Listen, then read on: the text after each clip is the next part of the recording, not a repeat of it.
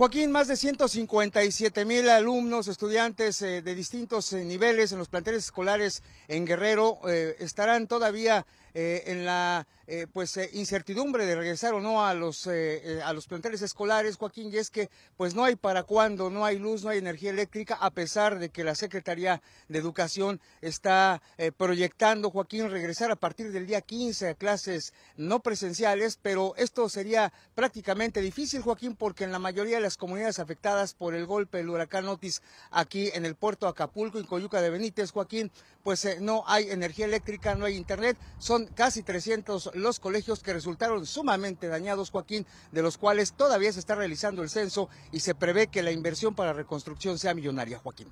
Gracias. Gracias, Leopoldo Espejel.